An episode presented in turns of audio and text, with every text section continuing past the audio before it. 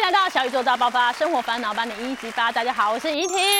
想买房，其实买房是人生很重要的阶段哦。第一个，它也训练你呢，慢慢的把钱缴进去，让你可以存钱。第二个是，如果你买到一个很好很好的房子呢，它可以帮你把一些漏财运给补起来，甚至呢，可以让你过得混得风生水起。只要你挑到是一个适合你的好房子。但是这个 moment 这个时间点，如果要买房的话，我们都知道政府持续有在打房，我们要好好的做功课哦。这个平均地权条例出来，是不是有可能让我用甜甜的价就买到我心目中理想的房呢？啊，不管怎么样哈，就是要买房或租房的话，看房子有一些美感，你只要掌握住的话，人住进去哦，保证你发大财，搞不好还可以买第二间房，真的吗？我要问今天两位好朋友，首先月房无数上万间房的 Sway 哥哥，大家好，我是 Sway。好啊，然后我们今天还有简少年老师，大家好，我是简少年。嘿，我今天这两位专家好朋友要告诉我们哦，你要眼睛放大放亮哈，只要挑到好的房子，亏拢亏啊，你知不？啊，等一下我们再来看怎么看房哈，要有些地雷的房不要去碰。我先来看看这个时间点哦，因为政府持续有在打房，我们是一般守法的老百姓，我没有在炒房，但是不要误踩地雷哦。哎，现在的这个平均地铁条例呢，我们买房是不是有一些新的措施啊？我们要应应一下。对，因为现在政府在鼓励，呃，在不鼓励大家去炒作预售物，所以现在有五个杀手锏，所以就是说你买个预售屋，不能够卖啊，嘿。过去大家买预售，就是我今天卖给你，你再卖给他，然后造成价差，所以现在不能卖了。哦，对，以前有些人是这样炒房，但有些人是可能一开始想买，后来不想买，或者是没有能力买，之后转出去。没有没有，更多的都是那种，我觉得我不贪心，我一瓶只要赚十万块就好了嘛，所以我先买下去啊。听说那个什么张贝贝说那边有在卖，冲过去买一户，而且只花十万块订一户。哦，然后就卖给他，加价一百万。哦，不贪心，我们只赚一百万，不贪心这样。这真的不鼓励啦。对，可是万一有人一开始就是买了预售屋，然后真的是拉贝瑞克啊，要被他挪，我总是要让我有机会可以把它转售掉吧？没有没有，那个完全没机会，没机会，完全没机会。他规定不行，但是说他在实施之前有一段时间啦，所以房子还是留给需要住的人去买比较好了。重罚炒作行为是罚几到五千万哦。所以你有不实炒作，网络上写说，哎呀，那个什么，这房子很好赚什么的，不行哦，会炒作，会会被罚，然后建立检举奖金，嗯，这最棒哦。对，因为你知我知，谁会知呢？对不对？政府怎么知道谁炒作呢？但是靠他来检举啊，所以是他检举的哦。啊，他怎么会知道有？那如果我们一起炒作啊，然后他赔钱了没有？嗯。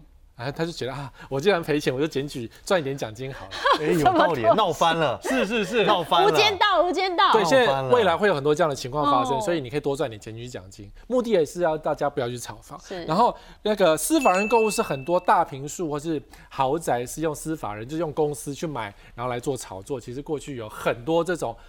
炒作的例子，然后逃漏税，因为只要买卖公司就不是买卖房子，就可以逃漏房子的税，所以这个部分也被制制止了。但是有很多立委想把把这一条拿掉，因为立委跟很多有钱人挂钩在一起。哦，好，然后最后是解约登录，那个是过去旧制要换成新的东西，对对？这还好。所以这五个第这五个杀手锏呢，其实。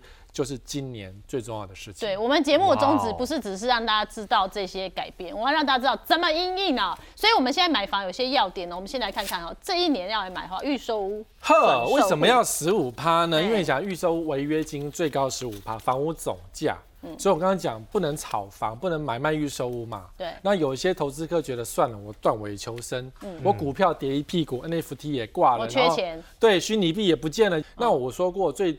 最多你可以砍十四点九九趴，嗯，因为十五趴他就断尾，直接丢给建商说我不要了。哦。好，我就违约，所以如果你想要去买预售的话呢，十四点九九趴，可以跟建商谈谈。没有，可以跟投资客谈谈看。哦，嗯，因为他给建商是十五趴嘛，对，少亏也是赚。那我十四趴给你好不好？那他就赚一趴嘛，对，或赚个三万好不好？那三万也是钱啊。所以我们可以去跟这个屋主来谈一下。好，那那个这是旧的预售屋，所以已经没有那个投资客。对，新的预售那自然现在都是自住客去买的嘛。那既然过去。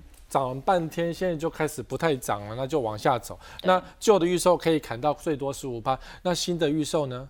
当然是等它降啊它。就自己会调了。对，因为现在市场真的没有投资客了，嗯，现在就没有投资客了，在播出的这个时候就没有投资客，因为我知道，比如说像青浦有个案子，他当初开价到七字头，嗯，还找记者联络啊，然后写新闻这样子，一副就是青浦卖七字头，青浦七十万，你会觉得很惊呆，对不对？然后后来房子卖到现在，没有人买，嗯，嘿，然后他只有登录，它自动调节了没？他调整，他登录五户，哦，哦所以真的有登录哦。那但这五户可能不是真正人买的，哦，可能是比如说哦口袋没有的。然后而且他登录多少？四十万，七十万变四十哇万。哦，哇，但即便如此，青浦四十万你也觉得还是有。我买这里干嘛啊？我不会买台北哦。哎，对呀、40万对啊，所以就是你知道吗？就当初大家觉得啊，投资客很好赚，赶快来炒，炒到后来房价越炒越高，这样有时候现在就落空了。所以新预售他们自己会降啦哈。啊，所以鱼屋就砍呐、为什么不砍呢？哎，来来来，先跟是大家讲一下什么叫鱼屋啊？啊，鱼屋就是啊，建商北村的啦。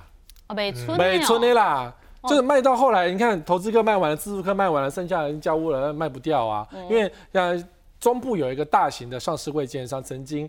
一比二三十万、四五十万，对不对？嗯他当初开价四十万以上开价，哦，成交二三十万。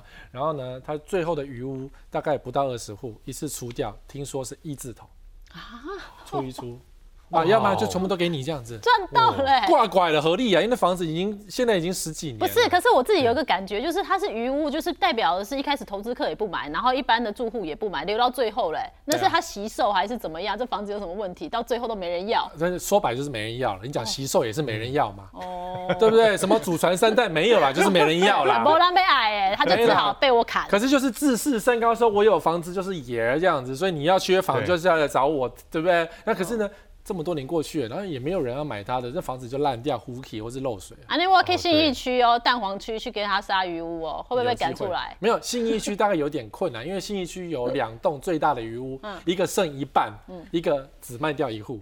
好吧，那边余屋在等于是没卖了，所以就是两大鱼屋，你出去砍砍，他也不砍啊。好，这个鱼屋大家可以用力去给它砍一砍。啊，如果新城屋，我要怕什么呢？竟然怕漏水。为什么啊刚盖好怎么会漏水？你搞到真笑哎现！在哦，那个十大建商五大盖好就漏水，真的盖真的真的，所以好哦，可怕哦。尤其是过去因为那个预售屋炒作太严重，前只要是在今年、去年以前推出的房子，然后今年交屋之后，对不对？嗯那因为新城屋嘛，然后之前可能预售卖光光了嘛，嗯。建商就随便盖，哦，真的随便到什么，你知道吗？放火烧都没关系，因为真的去年哦，有太多的建案自燃。烧掉其实不是自燃，就是那个工地管理不良啦，嗯。就是随便就烧掉一栋，随便就烧掉一栋。就。青菜后悔我被 key，哎呀，而且 key 了有问题。然后就是工人摔死啊，哎呀，真的公安公安意外实在太多了，多到有我就昨天去看那个上有一家很有名的营造厂，非常非常有名的营造厂，它一年大概死四个四个工地，哇哦，然后我就想这个公司这么大，这么有名，而且还有很多什么车在路上跑的东西，这样子，反正是台湾听起来就很棒的营造公司，就居然一年死四个工地。这也太不小心哈，就是乱盖一通啊，哦。就有钱赚。这个房子真的很容易漏水，因为真的有很多房子是刚盖好，然后楼上一住，水一开，楼下就漏。哎呀，那我怎么聊到哎呦？他新房子我也没办法做爱哦。嗯，那那还要罚一那个开始合约签清楚，我懂，签清楚也一样，他说，哎，我会帮你修，然后就跟你每天给你打针，哦然后打一辈子的针，你会疯掉。是，所以这个哈、新城物我们也要特别小心哦哈。所以买房要点大家掌握住没有？好，我们最重要的事情也来了哈，就是我们要怎么样买到一个哦，住进去你的运就是大开特开，好，整个运气就变好了。来看看你的住宅附近有没有所谓的嫌恶设施、嫌恶设施哦。哎、这个科学风水真的不得不说，真的是有关系的。电缆这个东西，如果你有看到，对，因为通常高压电塔现在你愿意买都是没看到。嗯，好，我举个例子，就是你看看不到廖云婷嘛，看不到看不，到。很多人买房子是这样子，明明电塔就在那边，他就是这样子。你干嘛哦把我比喻成电塔啦？啊，你就漂亮嘛，那是一直在放电嘛，看对不对？讨厌嗯。可是是真的，因为买房子，比如说你呃预售屋，然后建商就会弄很漂亮的那种呃这接待中心，然后什么绿树、高树什么的庄园，这样你开车进去就很漂亮，然后就忘记旁边有个电塔，最有名就在竹北，竹北就是马路过。这是隔着一条马路，就是个超大的电塔。然后我的网友说：“十位哥，我房子交屋了，我们家旁边突然出现一个电塔，我怎么办？”我心里想：“你把就拆没 行。我会突然当初电塔就在那边，你没看到，怎么突然出现？”他说：“没有啊，我当初就是吃吃火锅，然后就买了房子啦。”他也没有跟我讲电塔。现在买房怎么那么轻松惬意哈？现在很多年轻人真的，现在很多年轻人真的不看房的耶。然后突然出现一个，我说怎么办？我说你洗啊，到时候得癌症不要怪我这样。哦，你觉得健康因素啦？对，然后第二个是不要赌。嗯，因为大家会讲说，嗯，那以后会拆掉了，拆掉你房子就赚大钱。想办法催眠自己啊，用念力把它赶走。我会跟你讲说他会拆掉。嗯，好，那文山区那个变电所就是这个例子啊，因为在兴隆路上嘛，嗯，然后已经很多年了，对，然后旁边早就已经讲票，还要看公文哦，说你看这个公文上面写台电说什么时候要拆哦，拆到现在还在啊。啊，所以这种东西不要相信的。对，好，这是健康的角度了哈，坚老师，因为这个哈，这个所谓的电塔或者是我们看到变电缆这些，它是长得比较尖，是在风水上也不太好。在古书上写这种叫火形煞啦，就是尖锐的东西，要么就是你会有血光之灾啊，被人家告冲突官非啊。那如果放到现代来看呢，其实刚刚石威哥讲的很对，就是你可能会生病嘛，因为你这个电塔本身就有它的一个这个科学上面的影响。对。那当然，现在有的电塔会消磁，就是说它磁力没有那么明显，但是你一定要拿指南针量量看啊。如果你发现你的那个指南针一过去就死掉，那代表就没消磁啊。那如果都没有影响，代表它消磁了。可是消磁并不意味着没事哦，因为火形煞里面有另外一个部分是人天生哦，对于尖锐的东西哦是会心慌的，所以你会心慌，你在家里面就更容易跟家人吵架，你出门看到呢就容易跟外面的人吵架。所以一吵架，自然就什么容易有血光之灾啊、官非啊等等的问题。所以尽量还是避开是比较好的状态，最好不要买。然后我们刚刚所以哥不讲了，没看到也算数。我们刚刚是不是讲那个压力？什么左边右边，对不对？对对。同样逻辑，你看不见，但你左手有高压电塔，那就是家里男生容易有这个受到火刑煞的问题。右边就是女生，后面就是按着来。从你背后来哦，是哦，所以这个比较注意。不是眼不见为净哎，并不是，因为你可能想说，我这一个房子虽然遇到这个遭遇这个状况，可是我住的这一户就窗户打开都看不到，也不行哦，也不行，风水上还是避开来，是就是比较对，因为它的辐射是这样子辐射的，它会穿越你。那还有呢，我们还要注意的就是高架桥或捷运旁边，对，因为你们家有捷运不见得是好事，尤其是像内湖或是台中啊，就是捷运沿线很多房子，它故意做双层气密窗把它挡住，就是为了要挡这个捷运经过的这些噪音，而且。有时候捷运会咔啦咔啦咔啦咔啦咔啦咔啦咔啦，有声音，对，很不舒服。你每天坐在这边，那个光是低频噪音会足以让你得忧郁症死掉，这样。所以不管是高架桥或是捷运，它除了噪音、形状，然后还有隐私就不见了嘛。对。然后特别臭。特别的臭，臭，捷运经过会臭，不，高架桥会臭。哦，因为有车子的废气，对，然后一塞车就停在那边，然后就没有了，这样，或是你动不动就是嘣，哎，哎呀，又撞了一个这样子，所以不是很好。然后你不要觉得说你是高楼层，那没问题哦，因为噪音是。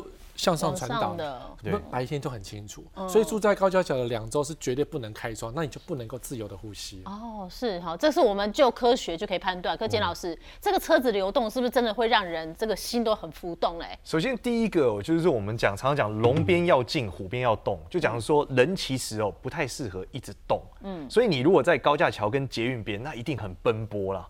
那我们做这种奔波一定不是好事嘛？大家都希望坐在家里钱从天上来嘛。你每天都出门，然后回不了家，在家呆着想出去，那一定不好啊。第二个是容易影响婚姻呐。为什么？就老公待不住啊。对，一在家就想出门，一在家就想出门，或老婆待不住啊，那这样子婚姻怎么会好？两个人都聚少离多嘛，就不好嘛。啊，所以想离婚的人赶快买这个房子就好了。再来就是不能被压到啦，通常就是他在你上面，你家太低，跟刚刚那个压很像，就是你会没有光嘛，然后你又被压住，那前途就会没有。就风水来看，如果高楼层会不会好一点点？呃，会比低楼层好，但高楼层同样有它的一个问题啦，就是说，如果你你有时候高楼层看嘛，它其实不是看到一条而已哦，你往前看有好多条哦，所以你就会更乱，你知道，而且还不同方向，左边来右边来，有各种的思绪会被影响到。对，所以建议视觉上还是不要太多这种车动来动去比较对，那还有我们要避开就是反光玻璃。简老师，反光玻璃有什么影响？这种我们叫光煞了，光煞就是说，你知道人就是如果一直看着强光的时候，心跳的速率会不一样，所以久了会有心脏病。它不只是反光玻璃啦，你家里面灯太亮也会。就你会发现，之前他们就有研究，一个做灯的朋友跟我分享，他说你闭着眼睛哦，走进一个灯太亮的地方哦，你心跳的速度还是会加速很多。那你知道心跳速度只要有一点不一样，长久下来对人来说都会出问题啊。所以这种反光玻璃也是这样，就是太亮了，导致说你整个人的心跳速度不对，那这样子你心脏就会出状况。对，那古人只是知道哦，这样子它倒下了，所以光煞美颜哎。哦。对，但其实科学来看就是太亮了。这就是光煞哦。对，然后曾经桃园有一个社区在学校第一排，感觉不错，对不对？嗯。结果呢，下午呢，他们家一片惨绿。因为学校的那个反光罩、遮光罩有没有是绿色的？然后下午打到那边，然后反弹到他们家，哎呦，所以他们家全绿，他快忧郁症死掉。所以在公共工程旁边，比如说像呃有一些像板桥呃桃园的艺文中心外面是有一些玻璃，或是高雄的那个捷运那个有没有有四个站的那个地方，它也是四个玻璃，它的光照到处射，你会受不了。所以下午的时候或是早上的时候，这两个就是有光照的时候，你记得去看一下你对面是什么。如果你知道对面好像没什么问题，其实搞不好下午那个光照到你会疯掉。哦，所以还要看时间呢。是，因为你要长期住在这里哈。那有一些煞，我们真的要小心啊。像很多人说路冲啊，我们来研究一下哈。诶，有一些房子长的位置，或者是房子长的形状哦，真的我们要注意一下。好，我们要先来看这个路冲，我们做了一个示意图哦。路冲的逻辑是这样，就是有一台车过来。然后这是一条路过来，然后这里有两个房子，然后这是你家。嗯，那我们有几路从有几种构成的方法。第一种是气流嘛，就是风切效应，因为风压问题，那就是两边有房子的路冲是最严重的，因为风过来以后，它集中到中间，只要中间之后冲撞到你这一户，所以导致你这一户呢会被这个风一直冲撞，它通常会什么？就是会养出交出车祸啊，然后血光之灾啊，破财啊，然后等等都不好。但是这是第一种哦，那如果第二种是什么？第二种是它两边如果没有房子，它中间只有一条马路，那这个马路如果直接进来的时候，它其实是不构成风压的，它只是车很快会造成你心慌。那我们刚刚讲过，心慌就会怎么样？就会就意志力不集中，或者说他这个精神上面涣散。所以一样出外也会有血光啊，然后各种这种纠纷啊等等的问题。现在讲是正对冲的，还是说左右那两户也是要注意的？这户这户这户中间左右其实还好哦，因为车道不直直对着它。对对对，其实左右还好。那另外我们来看一下真实的状况，真实状况这种通常我们看到的是这样啊，就这里有条巷子，对不对？对。然后巷子开开开开过来，然后这个路冲这里是什么？这里是一个店家。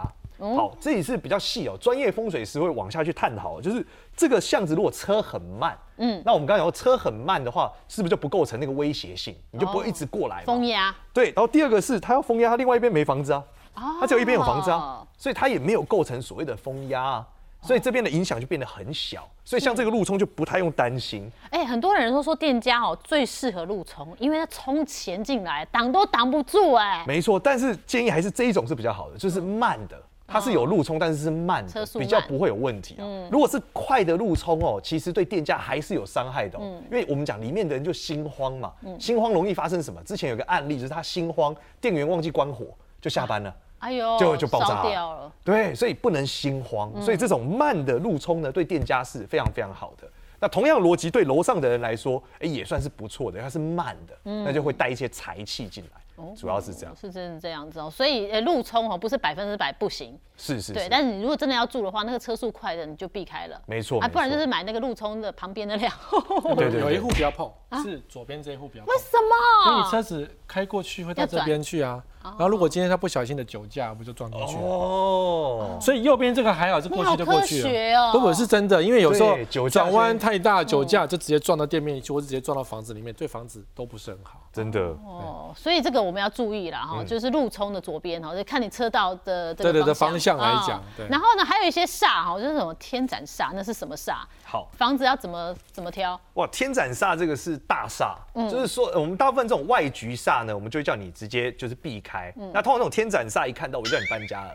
因为这种是什么？有生命。从化区很多哎，你不要以为是好少见。我以为我没看过，非常多。我从来没看过房子长这样的，两个细细的。这个要很注意哦，因为这个对于心脏的创伤很严重。真的。对，通常很容易有心肌梗塞的问题，都是跟这种天斩煞特别有。我稍微解释清楚一点好，那两个房子就是不管它是不是这么长，它可能是方的，可是它的中间的那个就要小心。对，就是说它一样嘛，它风从这边进来，然后呢，接着从这边进来之后，它压缩到中间去撞中间这几户，哦，所以是后面这栋楼，就是我家在这里，然后我被这个风压射到，对，然后因为它是夹着的嘛，所以它更厉害，嗯，对，那这种呢，这种房子一般来说就是对，如果它越长，嗯，就是你看到它这一栋，它现在它这个示意图是不是很长？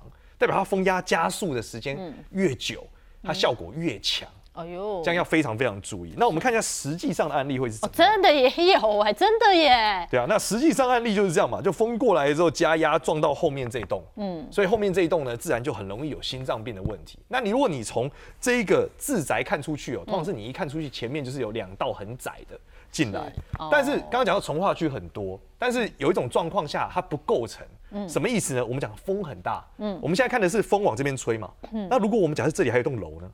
因为从化区的盖很密嘛，哦，所以假设它这里还有栋楼，它就把风挡掉，那就没有风，这天斩煞就不构成了。哦，对，所以要注意说，你现在看出去这个缝的后面有没有楼？如果有一栋楼把这个口挡住了，其实它就没有风了，哦就不用担心。所以要破解天斩煞是你的对面，这里还有个房，所以这两个就不会构成风过来。对，就不会构成，对对，这样就可以避开了。但是如果真的你家很很不幸的，现在看出去是这个，我真的建议赶快搬家了，因为。这个不管是办公室哦，或住家呢，都是这样子。之前我去看过一个办公室，我一进去就说：“哇，你们办公室人都心脏病啊！”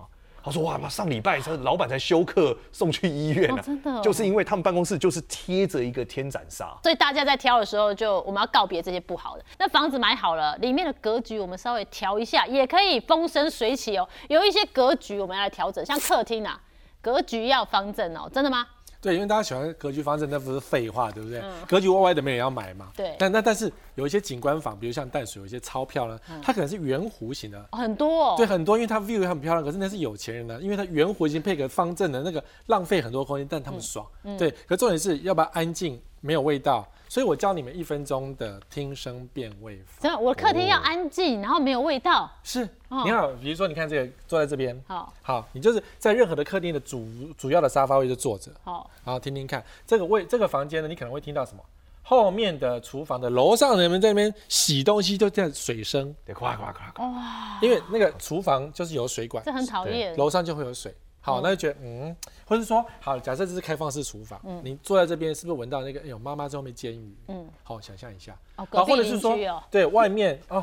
外面有人在抽烟，飘过来了。哦，那不行哦。或者是说什么？哎，听到什么厕所味道？哦，还有更一个就是楼上的邻居冲啊，啪啪啪啪啪。所以你不要以为你家看起来很好的样子，其实你稍微静一下心就可以知道说楼上在干嘛。那这时候你就可以决定说这个房子好还是不好啊。这是客厅的部分，那主卧嘞？哦，要暖，要稳，要静。哦，听起来好悬哦。来来来，金老师，主卧。要注意这些哦，还有超大落地窗也要避开。我们跟大家讲一下风水的核心出发点哦，就是要暖。暖的逻辑就是什么？我们知道所谓的龙穴，大家都听过嘛？嗯，龙穴就是要被山包着，前面开阔，它的这个温度稳定，又能通风。那我们开电暖气就好了。对对，所以它我对温度一定要温度一定要，这很重要。所以温度一定要稳定哦。对，那如果你没有办法稳定，就像石威哥讲，你要开电暖气。然后第二个是要稳，就是说你不能房子会晃来晃去，有时候你知道风太大，你会觉得有点在摇啊。你可能楼层住太高，一地震晃更大。或者是说你住楼层太低，你住二楼底下，你的卧室底下是骑楼，有人走来走去，走来走去，其实你会不稳，就会被吵到。哎，那我的房子正下方如果是车道嘞，也是一样啊，它过去呜呜呜，你就会呜呜呜，那这样就是不稳。对，那再就是静嘛，要安静，这是基本的嘛。如果一直有人在唱歌或干嘛，或是车声很大。这样子呢，都会造成什么精神衰弱，在风水上来说都是会破财。是，而且如果是夫妻一起睡主卧，嗯，这个感情就会出问题。哦，对，所以这个很重要。两个会不同心，同床会异梦，对不对？没错，没有主卧室呢。对，我们要来帮他标一下。对对，我们看一下哪一间适合来当他的主卧。好，我们现在还要看第二个。我们刚刚讲第二个有要避开超大落地窗的设计，就是因为超大落地窗就会容易不暖。不稳不静哦，所以是同一件事情。同一件事情。那我们来看这几个房间嘛。首先，先来看这个。挑一个主卧吧。这我们三个一起来。我们现在看这个，这个房间看起来就是落地窗太大嘛。你看它窗占了整个房间，就是快全满了。所以窗太大，离床太近，所以这就是 bang bang 就不可以。对。那我们来看第二个，看这这间比较大间。大间的问题是这个是梁啦，对吧？所以哥，这应该是梁嘛？两根柱子之间，黑色连起来就是梁。对。然后这个梁就是压在它，它梁在外面。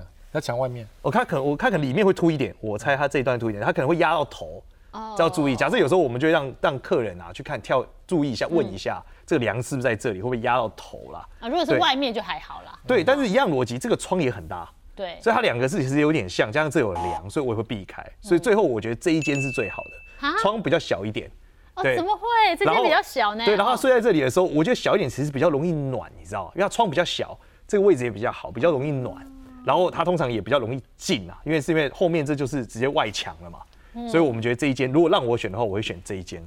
哦，哎，可是主卧哈，通常就是一家之主住的地方，对，所以一家之主就是等于这些家就是靠他来花起来，所以一探级啊，一定修米给他，也他帮家里做规划，所以这件是最重要啊，怎么不给他最大间？因为他刚好是环境，这个就是常见的这个风水规划上面的一个 bug，就是所以所以讲说这个隔的方法好像它有硬隔。就硬格的结局，就其实应该是这样啦。就是风水上有很多认为很好，没有错。可是，在实物上，比如说你说大落地窗，谁不喜欢住大落地窗啊？这怎么可能？然后就喜欢啊。然后主卧室这么小，谁要住这么小的房子啊？那感觉我这个主人做的真的很大一点的。对呀。然后就是风水上有时候会有一些。呃，希望你这样做，可是实际上，呃，你可能不是这样子做，所以大家可能会习惯上把主卧室放在比如说房子的最里面那一间，好，可是呢，对，可是最里面那间就最大嘛，嗯，然后可是常常就是主卧睡不好。对，然后什么伤脑筋啊，然后因为太大，就是有没有，就是啊，老公那边有人在吹，那个风吹就觉得鬼过去之类的，所以在风水上会喜欢房子小一点，然后比较好睡。可是，在食物上，大家就觉得我们习惯睡最里面最大气这样，可是你也知道，睡太大间的真的不好睡。对，因为这感觉好像是二加一嘛，那个主卧变得好小，不然就是把中间那个打掉，把它两个没有，通常通常都是这两间哦，合成一大间，然后这一间当做那个更衣室什么的，然后这个就睡觉，可是这边又会隔起来，就是不要让睡觉的地方嗯。太太大，哦，就是你的床位。然后旁边的空间其实不要大到一个，比如说是这么大的摄影棚，那只放一张床。对，五十平只放一张床，你真的是孤苦无依这样子。啊，对哈。对啊，动不动就啪一声，或者有东西咻过去，你会很紧张这样。是是。所以主卧不能太大，或是说睡觉的卧室不要太大。当然说你房子很大怎么办？那就把功能区隔一下，啊，用衣柜、用桌子、用沙发区什么，把它隔一隔，让你会比较。感觉在一个比较小的地方会比较好睡，所以才会睡。正中间，好，杰老师推荐。那所以说，如果这个主人不甘愿那么小间，就把它打通，好，这是另外一个方法。那我们再来看看厨房喽。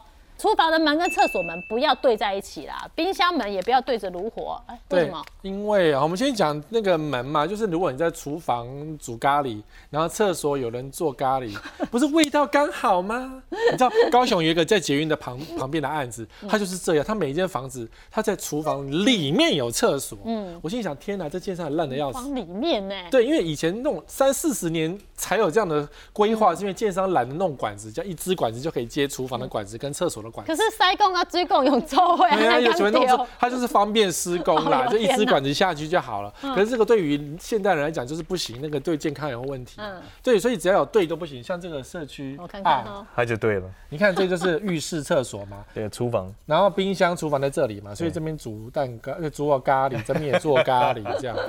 你说啊，嗯，它稍微挪开一点好不好？我个人觉得，只要这个气能够连在一起的，会通的。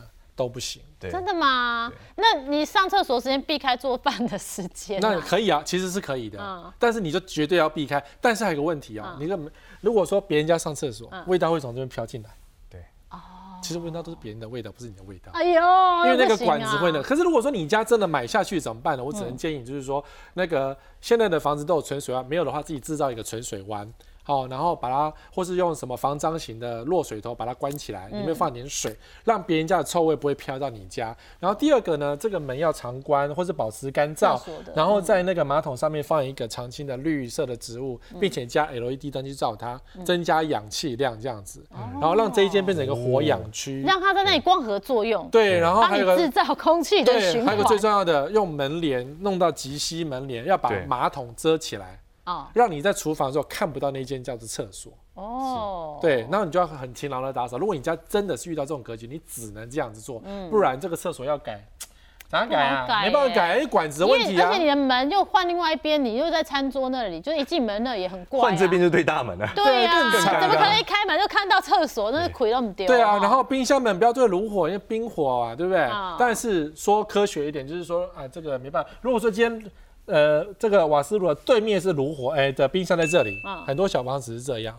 那 这边在煮饭，你这边开冰箱门，嗯，那这个热会被吸进去，嗯，所以你冰箱的菜就容易坏掉。哦，好，所以瓦斯炉对冰箱那就是对健康是不好的，这不是风水是科学。对，你一开门嘛，热风不是吸进去，理所当然。对，所以同样的，你的冰箱门打开的位置如果是在大门进去的对面。嗯，一样，因为人进进出出不是容易脏东西吗？对，你冰箱门再打，欢迎脏东西进来。答对了，所以就容易住的不好，然后就是拉肚子，身体会很糟。哦，这样子身体就不健康了哦。那很多人现在不是很喜欢开放式厨房嘛？会不会破解这一些？其实开放式厨房的问题是隐私性的问题。那你要想，它开放式厨房以前啊，就是我们东方人很觉得存钱很重要，隐私很重要，而且资讯不对称是赚钱最重要的地方。这位十位哥最了解了。但是呢，如果今天开放式厨房，它就没有隐私性，嗯，所以这情况下就容易漏财。那你想，呃，这个开放式厨房大部分都是老外啊。老外他们都不存钱的，对。如果你希望像他们一样过日子，那你这样做当然是没有事啊。哦，对对。但是如果你希望的是你能够存下来，不要漏财，能够存钱，那当然不太建议用开放式厨房，或是你要遮掉了，叫隐私观念建立起来，然后把它遮起来，这样子的话，你就比较能把钱留下。但但我觉得说真的啦，就是。开放式厨房也没有什么道理，保持干净就好，因为很多人不喜欢保持干净啊。哦。煮完饭怎么谁去刷？很累耶。堆的乱七八糟。对啊，那瓦师傅那个上面油垢也一年才弄一次，谁会弄啊？所以。盖起来比较好，眼不见为净的对，那但如果你真的是你家买到开放式，因为小房子很多是开放式，你就换一个比较强的抽油烟机就会好，因为至少你在煮，比如说煎一条鱼，你不会全家衣服都是鱼的味道。哦，keep 不要到处共享的哈，把它隔开来是我们唯一能做的哦。哎，这个很重要。那再来就是你家的厕所，你从来没有想过这件事这么重要，厕所要怎么去设定它的格局呢？不要放在家里的正中间哦，要选在家里面最深处。哎，下面一数啊，家里的正中间。因为哈，家里最中间有时候觉得最方便，建商盖房子最快。可是呢，家里最中间也是臭气。全家释放的时刻，对哦啊，所以上厕所是多臭？那别家上厕所也很臭啊。对了，因为是通管子是共通的嘛，所以在正中间释放出来，哇，你全家都是臭啊。对，最有名的例子就是有一个我们许小姐阴刀啊，在故宫对面，嗯，他那个房子格局当初就是厕所正中。你说爱穿马 C 的许小姐？黑啊黑啊黑啊！然后那那时候以前的有一段时间，建商就是乱盖一通，所以就是随便盖，哪里有管子就下哪里这样。哦，哎，正中间你举一下，什么叫正中间？用它来讲的话，啊，就是连连看，好，连连看，大家知道，对角线，判断一下，对角线，哎，正中间，你讲就是这个正中，哦，一本正中间真的是真的是 middle，真的正中间，真的是中间，哦，好，那个就不好啊，那个就不好，所以正中间最好是空的，什么都不要有，连连冰箱也不要有。哦，真的，任何有味道的都不要在正中间，因为这正中间会有释放一些东西出来。嗯，对啊，因为冰箱也是会有腐败菜的机会啊。是，对啊，你的厨余味道也在冰箱出来，所以正中间什么都不要有。嗯，但是我觉得就是，呃，如果万一不小心又在正中间怎么办？一样，你就是保持干净，放放那个常青的盆栽，然后加光照。然后增加氧气的机会，这样。哦啊，那我厕所建议要放在哪里呢？我们以这个看，简老师。厕所其实理论上要放在家里面最深处。最深是什么意思啊？一进门最里面哦。对，就是你不要放在这种会走过的地方嘛，不然你就会把那个塞鼻带的全家都是嘛。所以你放在最里面是最好的。那同样，其实办公室也一样啊。哦就如果你放在门口，你走进来，员工就把塞鼻带进办公室，就是不好的气。对，所以建议就是把它放在最深处，不要放在最外面。其实最少人经过的饭店套房不是一进门就是一个厕对，真的是最不好的。对，你说啊，防疫时代进来先洗手，全部换一换，喷下尾啦，那个臭味也是这样子，整个这样全家弄啊，对不对？而且不是你干净，是味道会从楼上的人 飘到你家，大家会共享那个味道。对，共享味道。你去楼下抽抽看，全栋都是烟味。哦天哪，听着就觉得头皮发麻。所以厕所最好就选在你家里最深的地方，然后最少人经过的地方，不管在哪里哈。这个是基于味道、健康还有风水上面的一个建议哦。正中间就不宜了哈，找最深处哦。